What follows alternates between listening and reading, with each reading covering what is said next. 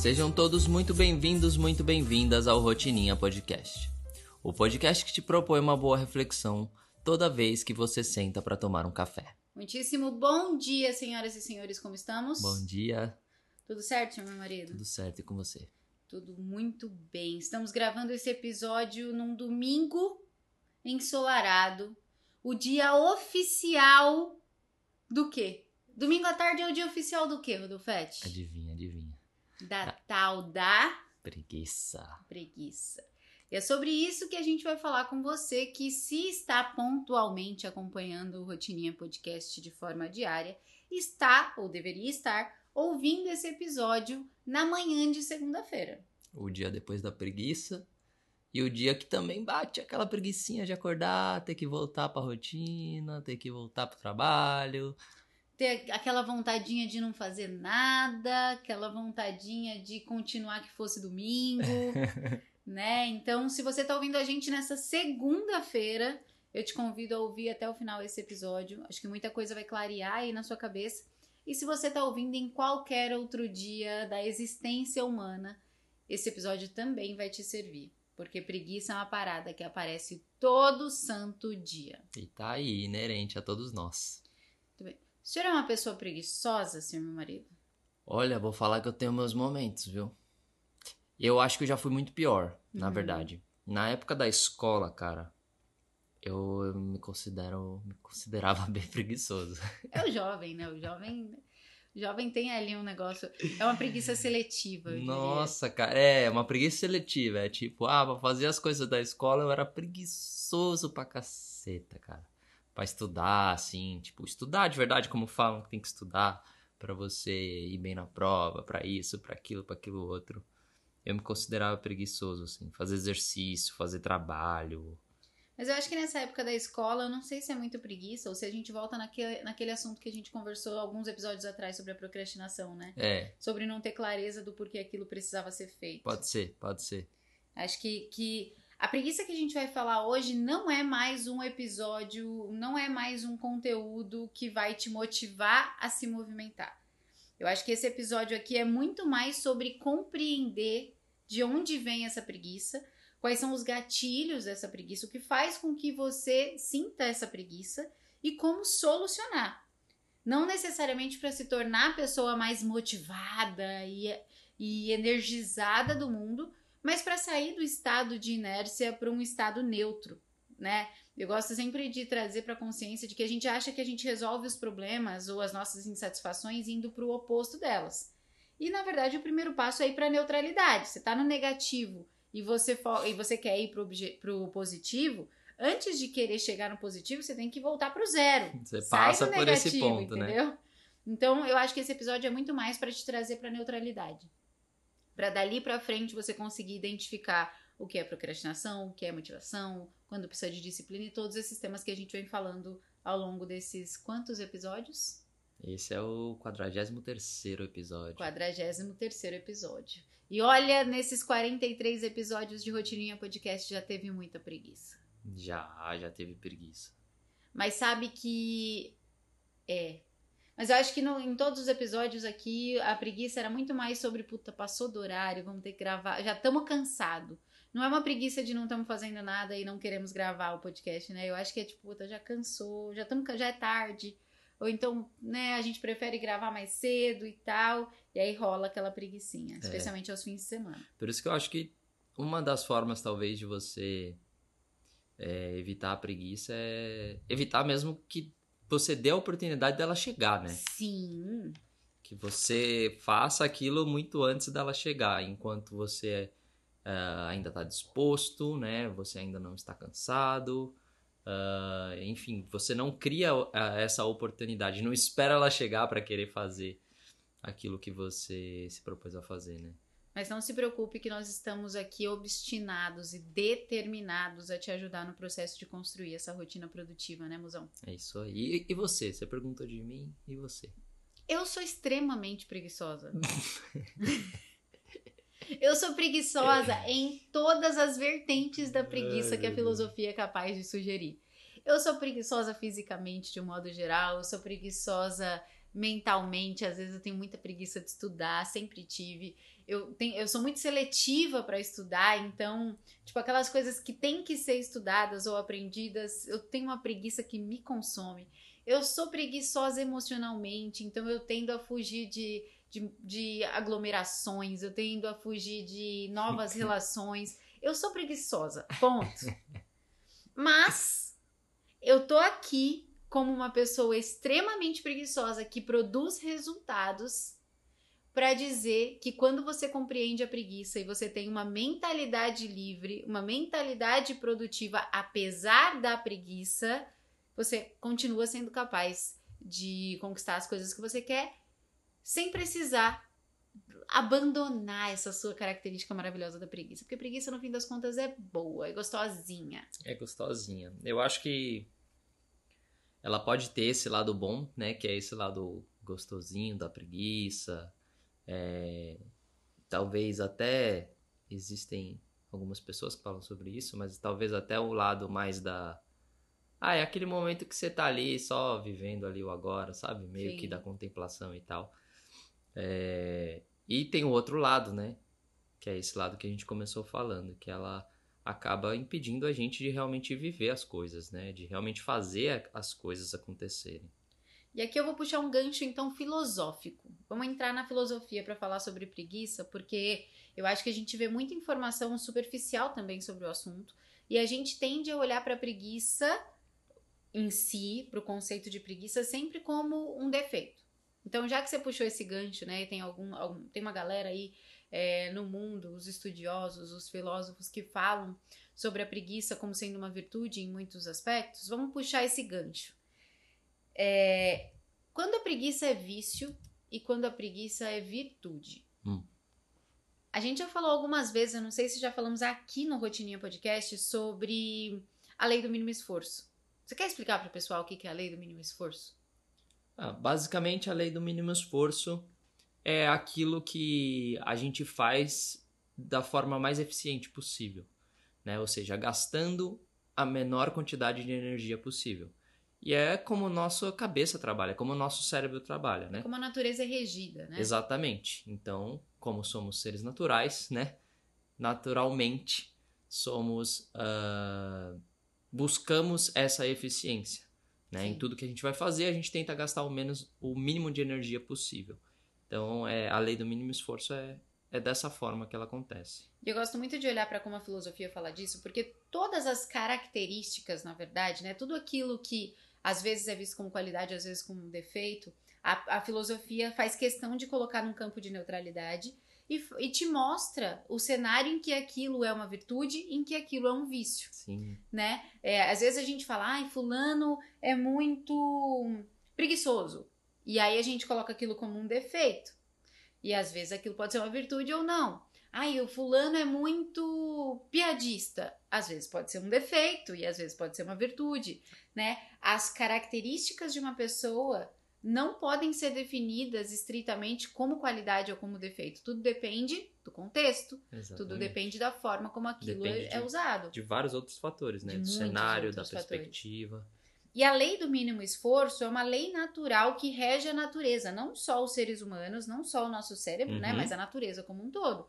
Um animal, um leão, ele só vai se movimentar quando ele precisar se movimentar para sobreviver. Então, a lei do mínimo esforço está presente ali no sentido em que ele vai olhar e ele vai falar: eu tenho duas presas que eu posso capturar, aquela é mais fácil, aquela é mais difícil. Eu vou esperar a hora que eu precisar comer para sobreviver e eu vou atrás da mais fácil.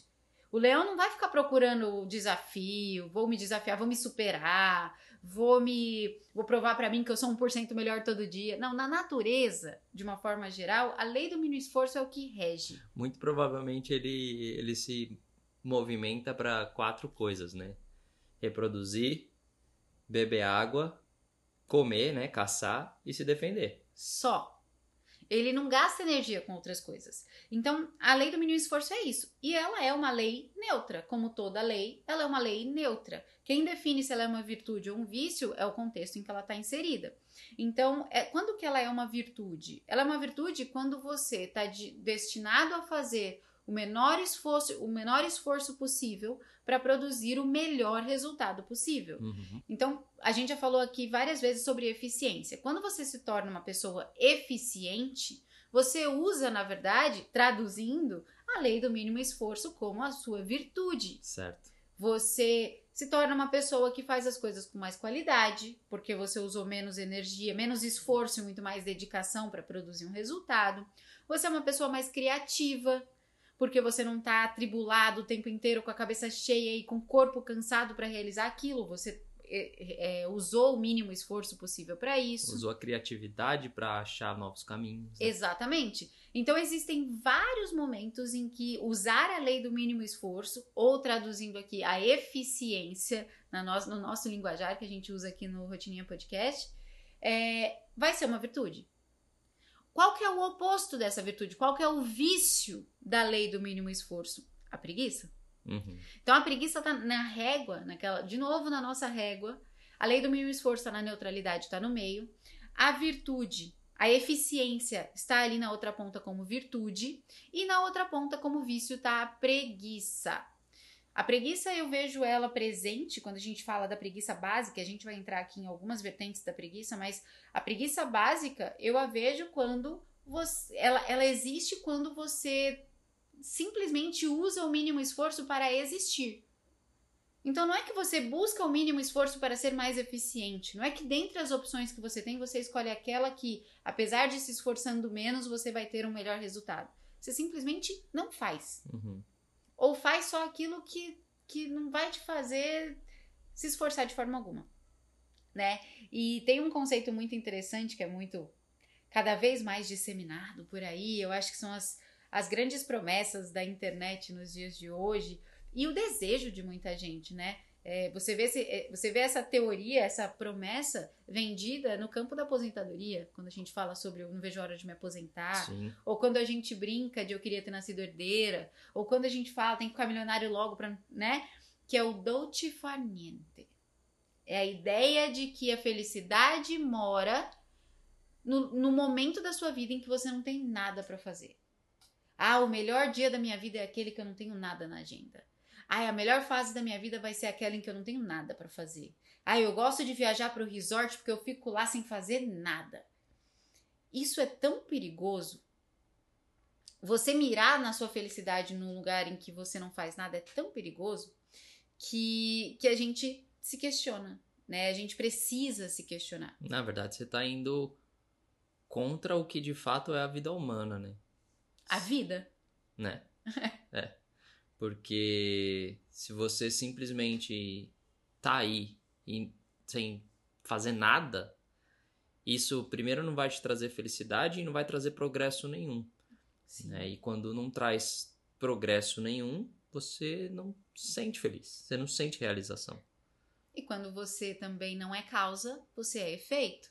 Uhum. Quando você não causa os movimentos da sua vida, você é levada pelos movimentos que a vida te coloca. E aí Você- você não pode reclamar. Isso é circunstancial. Você se torna, de novo, a gente Uhum. volta nesse ser circunstancial, que é levado. Porque você ficou paradinho ali. Então, não existe inércia de ficar paralisado. O mundo não para porque você tá parado, né? Quando você fala, eu vou ficar sentada assistindo Netflix porque eu tô com preguiça, eu não quero fazer nada hoje, o mundo não parou porque você escolheu parar. É como se você estivesse numa boia, numa corredeira.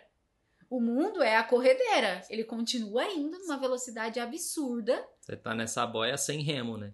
Você não se mexe, você tá deitadão na boia, mas a boia tá sendo levada, tá? Porque o mundo é a, corre- é a corredeira. Uhum. Então, se você não é a causa, se você não é a corredeira, se você não nada de braçada na sua vida, você é a pessoa na boia que é levada e que não faz ideia de pra onde está sendo levada. Não faz ideia de que hora aquela boia pode virar. Não faz ideia se você está sendo levada por um barranco, por uma cachoeira que vai te matar no final. Você não faz ideia. Mas você escolhe ficar paradinho ali na boia. É. Esse é o conceito visual da preguiça, né? É, a professora Lúcia Helena Galvão, ela fala que o que acontece é que existem alguns seres que são aquém da vida. Então são seres que não possuem vida animada, são seres inanimados. Uma pedra, uma planta, né? São aqueles seres que têm vida, eles são seres vivos, de alguma forma eles possuem energia vital, mas eles não têm a vida como princípio básico da sua existência. Então, uma pedra, qual que é a felicidade da pedra? Inércia. Uhum. A pedra tá feliz quando você não mexe nela. A pedra tá feliz quando ela tá lá na pedreira e ninguém mexe nela. Mas a gente vai lá e estoura ela para distribuir ela pelo planeta, né? Mas a pedra tá feliz ali, inerte. Tenha uma orquídea na sua casa. Minha mãe não para de me perguntar. Toda vez que ela me liga, ela fala assim: A sua orquídea tá no mesmo lugar? e por que, que ela faz essa pergunta? Ela me deu uma orquídea e ela fala que as orquídeas da casa dela floreiam muito, são sempre muito floridas. Por quê? Porque ela não muda nunca. Uma vez que, ela, que a orquídea entra na casa dela, ela coloca a orquídea naquele canto e ela não tira dali nunca mais. E qual que é o sentido? É que a planta também quer ficar inerte. Por isso que ela tem as, as raízes, né? A felicidade da vida da planta é estar paradinha naquele lugar que é o lugar dela. Se você fica mudando as plantas da sua casa de lugar, você vai perceber que elas vão ficando tristes. Porque elas não querem movimento, elas querem inércia. Agora volta para a vida humana. A inércia é o que é justamente o oposto do que se propõe como felicidade, se você olhar num aspecto geral da coisa. Por quê? Porque se você tá inerte, você não tá conquistando as coisas que você deseja. Uhum. Ou as coisas que te propõem a felicidade. É, a professora Lucilena ela fala que a vida humana ela é feita de uma infinidade de momentos que não podem ser acessados na inércia. Se você parar para pensar tudo aquilo que você imagina que possa vir a te fazer feliz, é impossível de ser conquistado, de ser alcançado. Tô nem falando de conquista de coisas aqui, né? O episódio de ontem a gente até é, trouxe essa reflexão. Muito bem, te ouvi hoje, viu, meu marido? Hoje de manhã. Adorei. É, ontem a gente falou sobre essa coisa de você não querer, não precisar ter coisas, não deixar que as coisas definam se você é feliz ou não por tê-las. Porque você entra naquele ciclo, né? De, de ter que reabastecer essa felicidade, porque ela é muito momentânea, instantânea e né, rápida mesmo. Enquanto é, quando você pensa na questão de uma experiência, Uhum. isso é muito mais uh, longe... Longevo.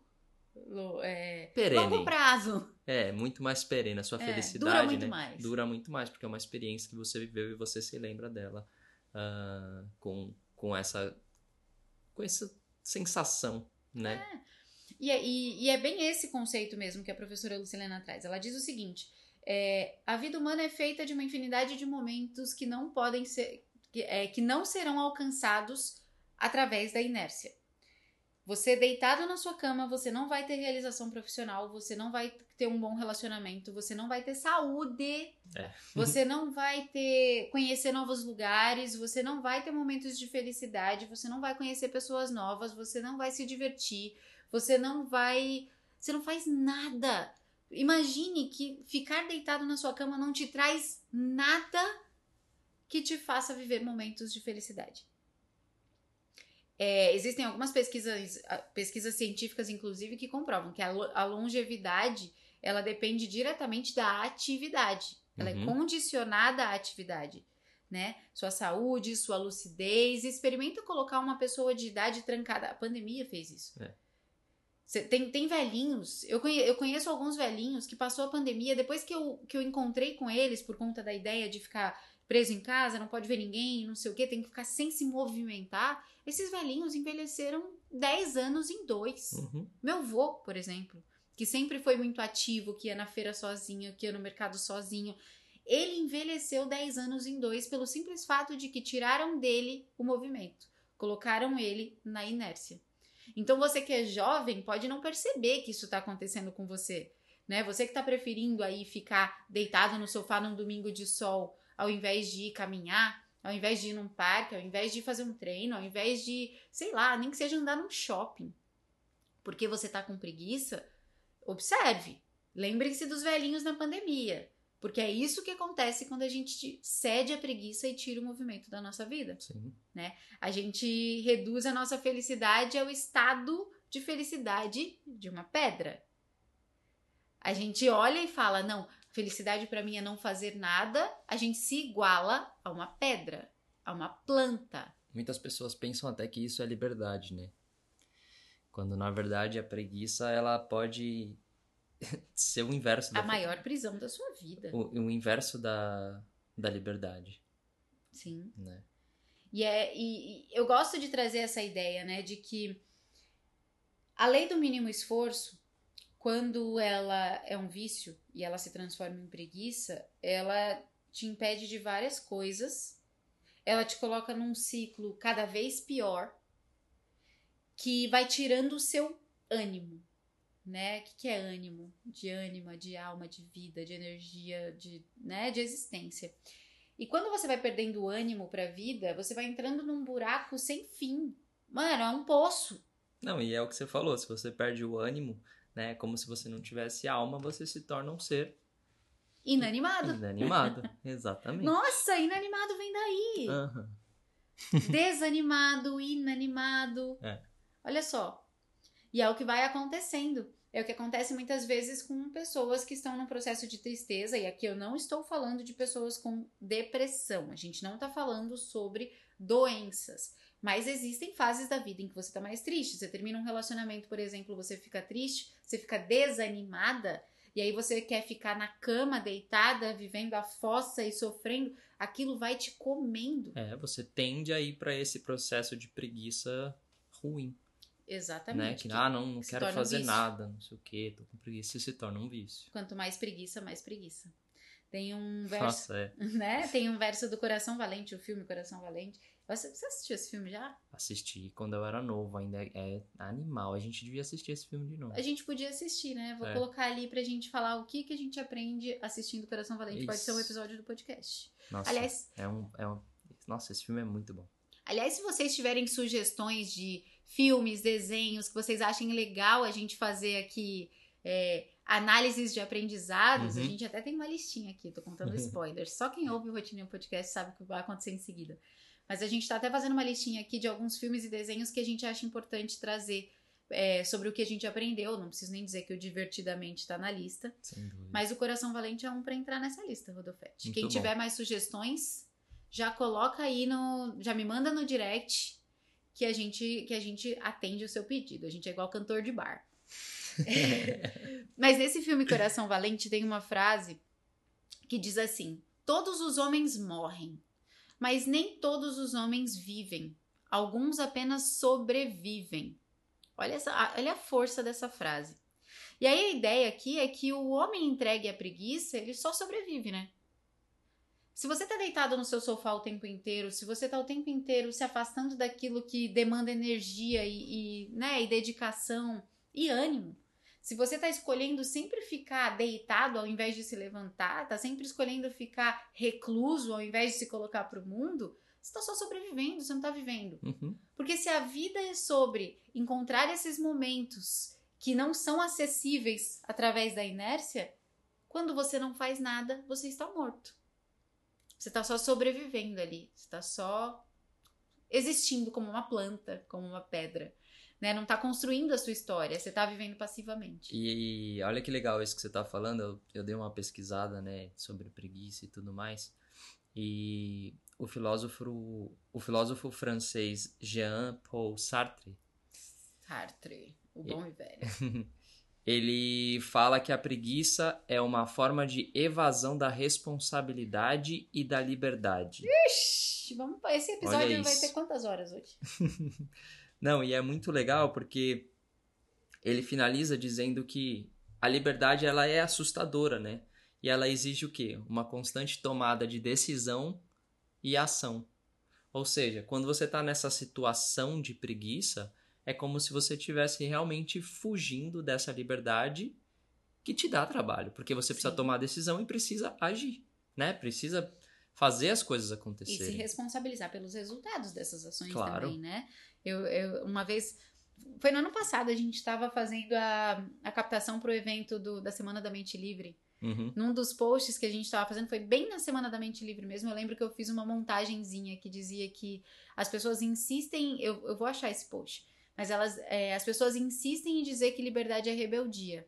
Mas a maioria das pessoas nunca vai ser livre porque não tem responsabilidade o suficiente para isso. É. Né? Então, é, é isso. Quando Sartre fala sobre abrir mão da liberdade, é porque quando você é preguiçoso, você não assume a responsabilidade. Você fica ali, de novo. É muito mais fácil dizer que a corredeira que, que levou a sua boia para uma queda d'água. Tipo, deixa a vida me levar. É, vida leva exatamente. aí. Só que nessa de deixar a vida me levar, a vida tá te levando.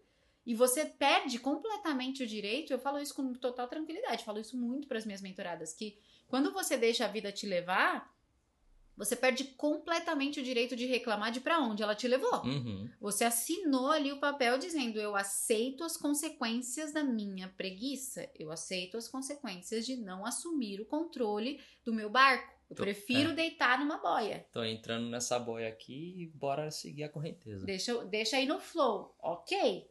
Pode ser, como eu disse esses dias nos meus stories, que esse flow te leve para um lugar que você até gosta.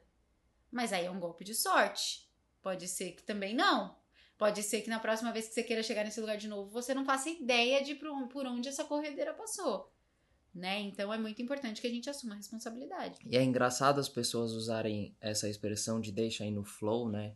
Porque na, na verdade o flow é um estado que a nossa mente entra toda vez que a gente tá agindo de Consciente. consciente, de forma que a sua mente entre nesse estado de flow quando você está fazendo algo.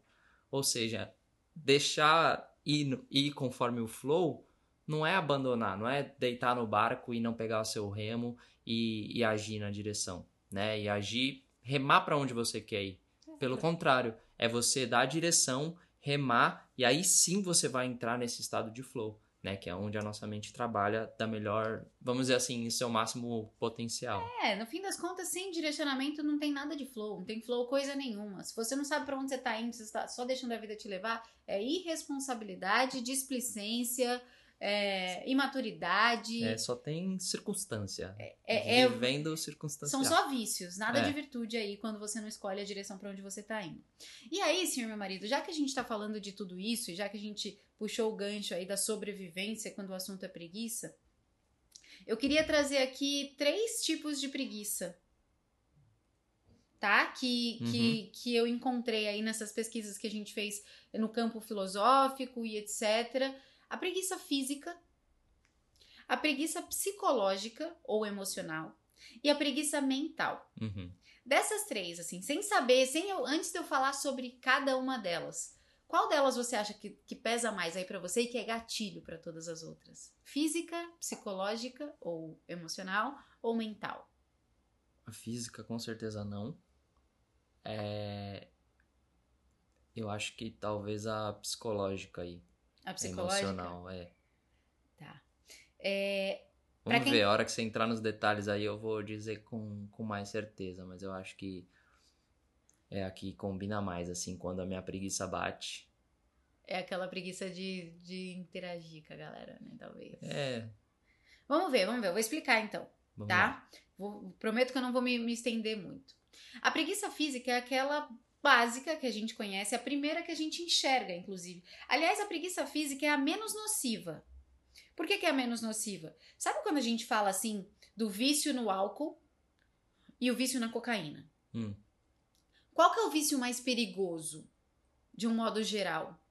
Apesar de parecer que o vício mais perigoso é o da cocaína, o vício mais perigoso, o que mais é o mais nocivo para a vida humana, para a cabeça humana, é o álcool. Por quê? Não necessariamente porque no campo físico ele é mais nocivo. É claro que uma pessoa viciada em cocaína dura muito menos do que uma pessoa viciada em álcool, né? De Uhum. uma forma geral. Entretanto, existem preguiças que existem vícios que não são percebidos Sim. porque são validados socialmente, porque fazem parte do contexto né, social, é, E porque ele vai, ele vai crescendo, né, ao longo do tempo. ele vai crescendo. E existem outros que são evidentemente vícios e que todo mundo vai olhar para aquilo e falar: isso não tá certo, isso é errado, isso faz mal. Então eu acho que a preguiça física ela entra aqui meio que comparando com a cocaína, entendeu? Quando você vê uma pessoa fisicamente preguiçosa, os efeitos são muito mais rápidos, os efeitos negativos. As consequências da preguiça física acabam sendo muito mais rápidos. Hum. E muito mais visíveis. E muito mais julgados.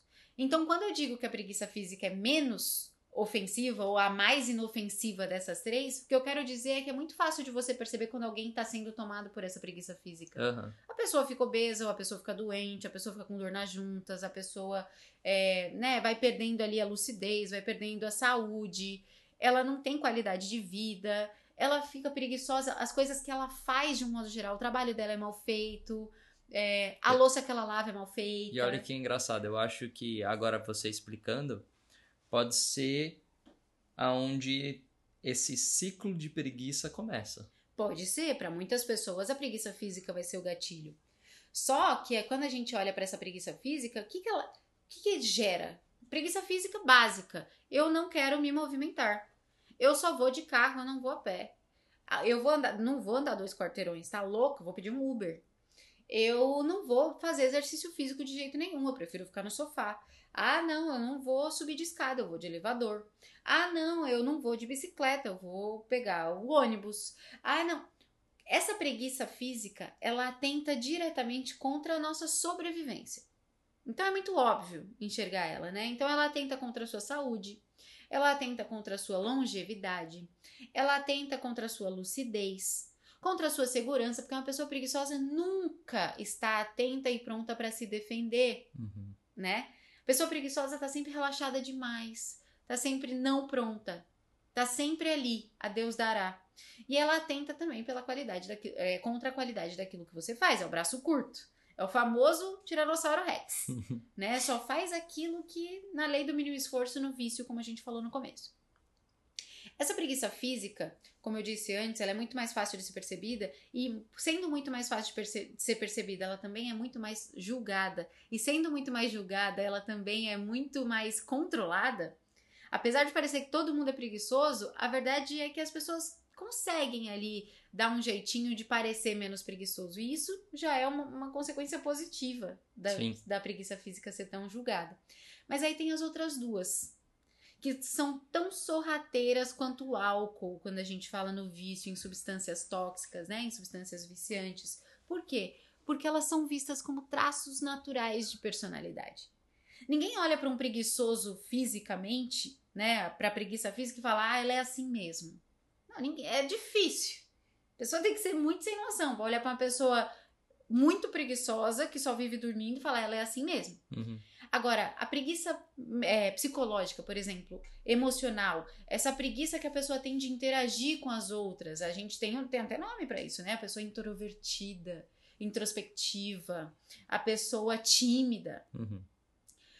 Tá vendo como a gente vai criando nomes para validar essa preguiça psicológica? O que, que é essa preguiça psicológica? É, é aquela pessoa que tem não tem profundidade nos sentimentos, é aquela pessoa que evita emoções, é aquela pessoa que evita é, atrito, é aquela pessoa que tá sempre aqui na- no raso. Ela tá sempre ali, não sei, nunca ouvi, não é comigo, nananã. Ela não se defende, mas ela também não se posiciona, mas ela também. Mas não de forma consciente. Ela faz isso por preguiça. Quando a gente fala de liberdade emocional, por exemplo, lá no MVL, a gente, vai, a gente pode fazer um episódio sobre esse assunto. Eu falo muito sobre a diferença da preguiça emocional e da consciência de evitar problemas desnecessários. São coisas distintas. Uhum. Uma coisa é você não se envolver emocionalmente naquilo que você não pode resolver. Outra coisa é você ter preguiça, inclusive, de se envolver emocionalmente naquilo que é preciso que você se envolva. Então, o preguiçoso psicológico emocional é aquele que fica no raso das relações. Se isola, não quer, não, não quer ter o desafio de ter que se relacionar com as pessoas, tem relacionamentos superficiais. E qual que é o resultado da pessoa? Se você olhar de um modo geral para a pessoa que tem preguiça psicológica, geralmente é uma pessoa que tem pouca motivação. Geralmente é uma pessoa que tem pouco, pouca realização na vida. Porque tá ali, tipo, puta, preguiça de existir. Sabe quando alguém fala assim, ah, vai, vamos, vamos em tal evento? E, e eu tenho, eu sou muito preguiçosa psicologicamente falando. Assim, mas eu acho que de todas, essa é a minha maior. De todas. E eu preciso me policiar disso, eu me policio disso o tempo inteiro, né? A consciência liberta. A partir do momento que eu tomo consciência de um comportamento, ele deixa de ser um padrão de comportamento e ele passa a ser uma escolha. É, mas eu sou uma pessoa que naturalmente ai, tem que ir num evento com muitas pessoas. Puta, que preguiça. Tem que fazer networking. Nossa, que preguiça. E, e, e eu verbalizo isso. E só Uhum. depois que eu comecei a estudar as preguiças, que comecei a perceber isso. Do tipo, puta, tem que. É, ah, é turma nova na escola. Ai, puta, que preguiça de ter que fazer amizade nova. Eu sempre brinco que se, eu se um dia eu não tiver com o Rodolfo mais, se ele morrer, né? Porque é a única possibilidade de eu não estar com você se você morrer. Se um dia acontecer, eu vou morrer solteira por preguiça. 100%. Então essa preguiça é uma preguiça muito perigosa. Porque a gente dá nome pra validar ela, pra colocar ela numa categoria de coisas ok. Uhum. É tipo só uma cervejinha. Eu bebo socialmente, sabe? Sim. Então, essa preguiça é equivalente a isso. E a outra preguiça é a preguiça mental.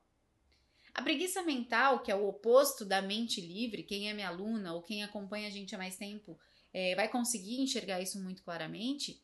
A preguiça mental, ela mora na preguiça de construir a sua própria identidade. É aquela pessoa que não tem, eh, não tem uma opinião sobre nada, é aquela pessoa. E, e ter uma opinião é diferente de expressar essa opinião. Eu tô falando sobre ter opinião, sobre conseguir avaliar o que pra você é certo ou errado, sobre conseguir avaliar o que pra você faz sentido ou não. Então, a pessoa que tem preguiça mental não tem uma identidade. Ela não consegue responder quem eu sou, porque dá trabalho pensar nessas perguntas muito filosóficas. Ela também é extremamente manipulável. É aquela pessoa que é sempre a favor das causas da moda ela não tem algo pelo que. Não tem algo em que ela acredita Uhum. profundamente, algo que ela defenda, ou algo que com que ela se identifica. Ela tá sempre ali com o que tá na moda. Ah, tá na moda falar de política, eu vou falar de política. Tá na moda falar da Copa, eu vou falar da Copa. Tá na moda usar calça verde limão, eu vou usar calça verde limão. Tá na moda, é tudo sobre o que tá na moda. É a pessoa que vai sempre com a, pra- com a maioria, né? É o que é o produto da atmosfera do reino. Tem uma metáfora que fala sobre isso. Eu não vou contar a metáfora aqui agora, senão vou me prolongar muito. Mas basicamente é a ideia de que você não percebe. Mas quando você é uma pessoa que tem preguiça mental, você é sempre produto da atmosfera do meio em que você vive. Uhum. Então, se tá todo mundo sendo violento, você se torna violento e ainda justifica que é porque todo mundo é violento. Se tá todo mundo mentindo, você passa a mentir e ainda justifica que é porque todo mundo mente. Se você tá todo mundo atravessando no farol vermelho, você passa no No farol, farol vermelho, vermelho. e justifica, já que todo mundo passa, eu também posso. Se tá todo mundo sonegando imposto, eu também vou sonegar imposto. Preguiça mental. Preguiça de assumir a sua identidade nesse movimento, nesse reino. Uhum. E essa preguiça é muito perigosa também porque ela te impede de se desenvolver intelectualmente. É aquela preguiça de estudar, é aquela preguiça de aprender. Então a gente vê muito essa preguiça validada naquelas 10 dicas para, Sim. nos atalhos Nos para, atalhos. né? Ah, eu não quero. Ai, olha, eu, vou- eu tô, te, tô te oferecendo aqui uma oportunidade de você se tornar uma pessoa que tem mais resultados, que é mais produtiva, que conquista sua liberdade por um período de um ano. Aff, um ano? Ah, não. Eu prefiro comprar aquele cursinho que me ensina isso em dois meses. É. Ou em uma semana. Se você tá nesse padrão, se você acha que o longo prazo, num sentido de ah, não, tenho preguiça disso aqui, isso aqui vai me dar muito trabalho, isso aqui vai levar muito tempo. Cuidado com a sua preguiça mental.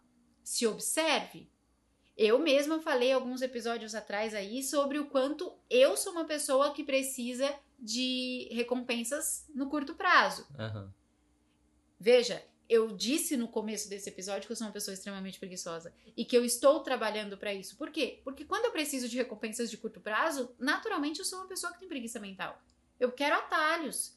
E, e se eu não tiver muito atenta, eu vou cair nesse padrão. É que hoje eu não caio mais, mas eu já caí muito, Sim. né? Consciência liberta, mais uma vez. Bom, depois da sua explicação aí, acho que eu acertei na minha. No seu chute. na meu- É, não foi bem um chute, eu, né? Eu fui meio que pela lógica da coisa, mas acho que eu acertei na minha preguiça mais latente, assim, quando eu tô preguiçoso. Eu acho que é ela que domina. é a psicológica. E você acha que essa preguiça psicológica, ela é o gatilho para as outras? Tipo, quando você, quando você cede a sua preguiça psicológica, você acha que as outras vêm como um- uma enxurrada? Ahn, eu acho que podem vir, pode ser uma consequência, e normalmente eu combato essa minha preguiça fazendo alguma coisa No físico. é, no físico. no físico, porque eu acho que acaba, com- acaba que as coisas começam no físico, né? É, eu dei o exemplo no da procrastinação, que a gente falou sobre procrastinação, Uhum. de que às vezes eu procrastino e lavando a louça, né? Só que eu acho que esse essa atitude, inclusive é uma coisa que eu, que eu tenho feito há um tempo, né? Quando tem louça de um dia pro outro, na hora que eu acordo, a primeira coisa que eu faço é lavar essa louça. Porque de manhã, quando a gente acorda, nosso corpo tá acordando, enfim, tá, as coisas estão acontecendo pra gente realmente ficar em atividade, né? E aí o que eu faço é me colocar em ação pra sair dessa preguiça inicial da manhã. Uhum. Então eu acho que que a forma que eu encontro de me blindar dessa preguiça é através da ação começar a ativar ali eh, essa coisa no meu corpo, né? Para que a preguiça aos, aos poucos vá se eva, evaindo, não, Esvaindo. esvaindo. É, então eu acho que uma preguiça pode sim levar a outra, mas a gente também pode usar o inverso daquela preguiça para combater a sua preguiça. Então, no meu caso, eu posso usar a, a ação, que aí seria vai, o inverso da preguiça física, nesse caso aí, Uhum. e aí eu não tô falando de atividade física, mas fazer algo ali, movimentar o corpo, né, e tudo mais, pra é, conseguir mitigar, né, diminuir essa minha preguiça psicológica. Isso que você falou é muito interessante. Bom, pra quem não, não tem ideia, quando o Rodolfo tem o mínimo de preguiça, gente, às vezes a gente precisa começar a trabalhar. E é uma atividade muito mental, que demanda criatividade, ou que demanda é, o intelecto mesmo, que demanda ali um- uma, uma atividade mental muito grande. É automático. A primeira coisa que o Rodolfo faz se ele tá com preguiça é fazer flexões. É muito Nossa, é interessante. verdade, eu fiz isso hoje, né? Você fez isso? tá vendo? É muito interessante, porque se a gente parar pra observar, e aqui eu tô trazendo de um campo totalmente intuitivo, Uhum. com base no que você disse, mas que pra mim tá parecendo fazer muito sentido. Se a gente parar pra observar, a preguiça física, o físico, é, a- é o mais próximo que a gente tem do nosso controle. Eu não consigo controlar minha mente de uma forma tão simples assim. Tão, é tão simples e, Né? e- e rápida, vamos dizer. Eu não consigo controlar minha mente, eu não consigo controlar minhas emoções, eu não consigo, mas eu consigo controlar o meu corpo.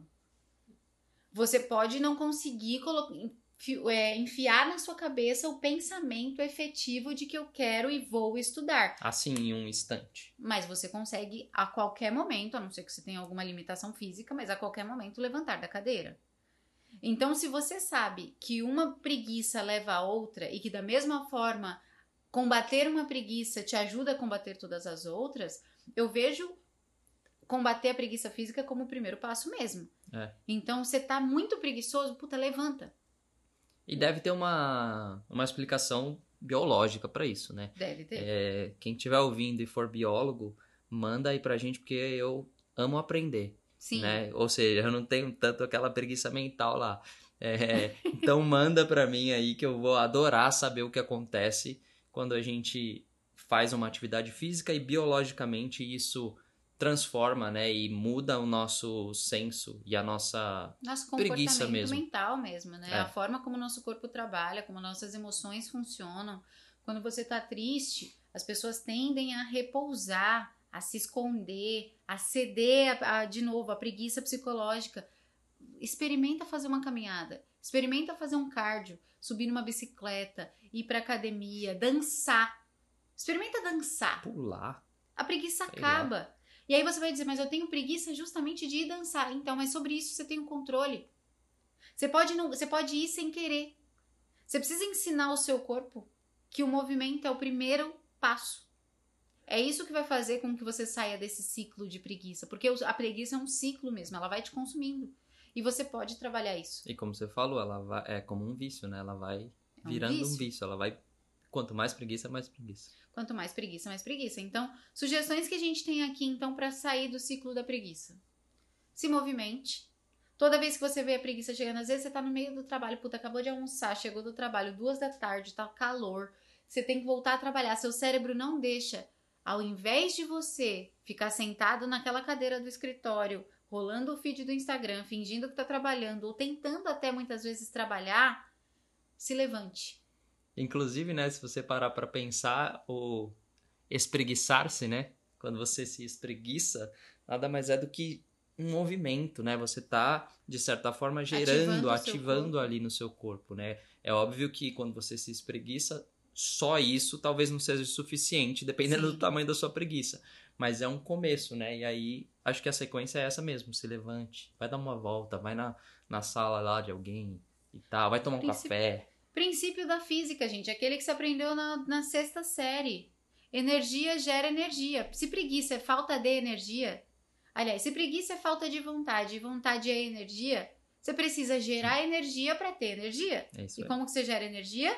Movimentando, né? Se movimentando, se colocando em ação. Vá fazer uma caminhada, vá conversar com alguém, vá dar risada de alguma coisa. Risada deve ser um, mano, Nossa, deve. o riso deve ser uma parada que gera energia. A gente tava aqui com preguiça agora, vou contar essa verdade. A gente tava aqui com preguiça agora, a gente se pegou dando risada de uns vídeos de criança. Uhum. Isso por si só te traz ânimo. Né? Porque você ri, você ativa o seu corpo, seu corpo se lembra que você tá vivo, que você não tá morto, você não é uma pedra, uma planta. Ele te lembra que você é um humano. Entende? Então, façam isso. Outra coisa muito interessante é você, e aí aqui no campo mais mental, no campo mais psicológico, é, no campo da mentalidade mesmo, né? Às vezes acontece de você não ter o físico ali, não- apesar de eu achar que não conseguir pensar numa situação em que você não consiga se movimentar fisicamente para ativar essa energia, mas de toda forma, tem uma coisa que é muito interessante, que é você se lembrar de que você paga a sua preguiça com dor humana. Hum. Toda vez que você cede à preguiça, isso é uma questão consciencial, tá? Uma questão da consciência, um conceito que você traz para sua consciência. Imagine que a consciência humana, ela é construída com um dispositivo, todos nós temos esse dispositivo que é eu não quero ser responsável pelo sofrimento do outro. Se eu estou consciente, isso em pessoas normais, não estamos falando nem de psicopatas, nem de sociopatas, estamos falando de pessoas normais, tá? Uma pessoa normal, ela é feita para não conseguir olhar para o fato de ela estar causando o sofrimento de outro ser humano. Recomendo fortemente que se você não, se você quiser saber mais sobre isso, ouça o episódio de empatia que a gente tem aqui no podcast. Não vou me lembrar o número agora, dá uma rolada aí no, na lista, você vai encontrar, tem empatia no título. Mas a mente humana, a consciência humana é feita para que você não consiga olhar para você sendo responsável pela dor de alguém e não sentir nada. É muito pesado para você Aham. assumir essa responsabilidade. Então, partindo desse pressuposto, toda vez que a preguiça vier antes da ação, toda vez que você pensar em ceder à preguiça porque ela parece maior do que aquela ação que você precisa tomar, se lembre de que alguém vai sofrer as consequências da sua escolha de ceder à preguiça. Invariavelmente, sempre vai ter alguém que vai ser impactado negativamente por você ter cedido à preguiça.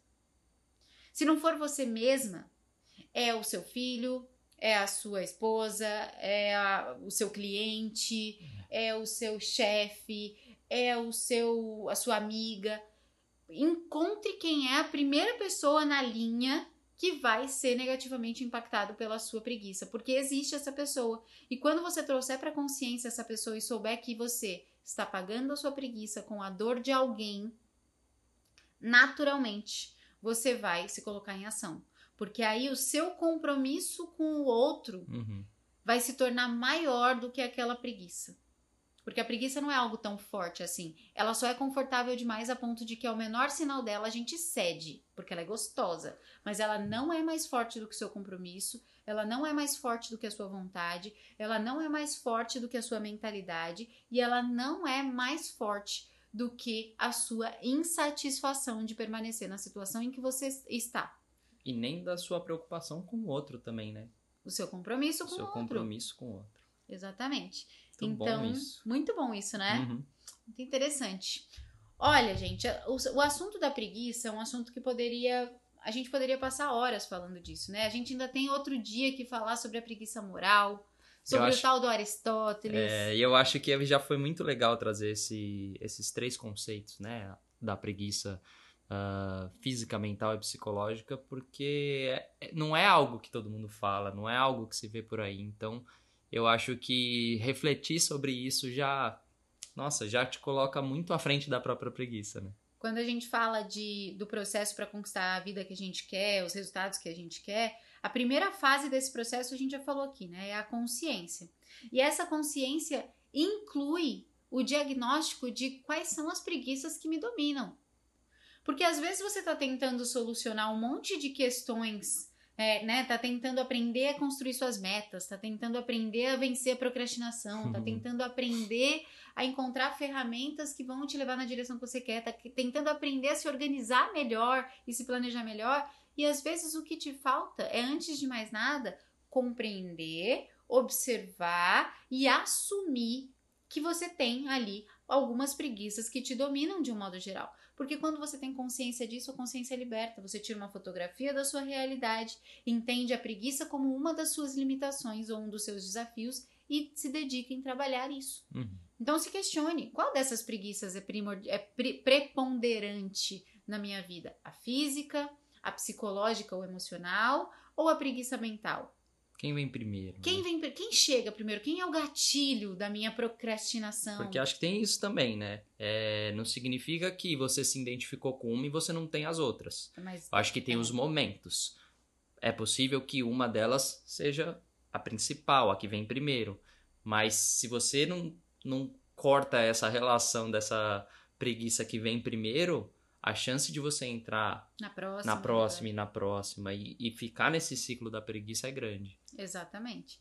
Então, se entendam, se questionem. Mais do que qualquer coisa, façam autoobservação, autodiagnóstico, né? autoanálise. Isso é poderoso demais. É. é. assim que a gente vai se evoluindo. Isso é autoconhecimento. Isso é autoconhecimento. Primeira, é? primeira coisa é isso, é trazer para consciência. É olhar como você lida com as circunstâncias que todo mundo lida no, na vida né? E a preguiça é uma delas. Então, se questionem, me contem depois lá no direct do Instagram se vocês, se, qual foi essa preguiça que vocês identificaram uhum. e não deixem de compartilhar esse episódio com alguém que está sofrendo com a preguiça. Né? Com alguém que está cedendo a preguiça, com alguém que está passando por um problema e está se deixando levar, por exemplo, pela preguiça emocional, por alguém que está adoecendo por viver cedendo à preguiça física, por alguém que está deixando de se desenvolver, de se posicionar ou de se conhecer por conta da preguiça mental, compartilhe esse episódio. Converse sobre isso com outras pessoas. Eu tenho certeza que vai trazer muita luz e não deixa de contar pra gente o que você, quais são os seus insights sobre o assunto. É isso aí. Muito obrigado para todo mundo que ficou até aqui. Nós nos vemos no próximo episódio. Um beijo grande e tchau. Tchau.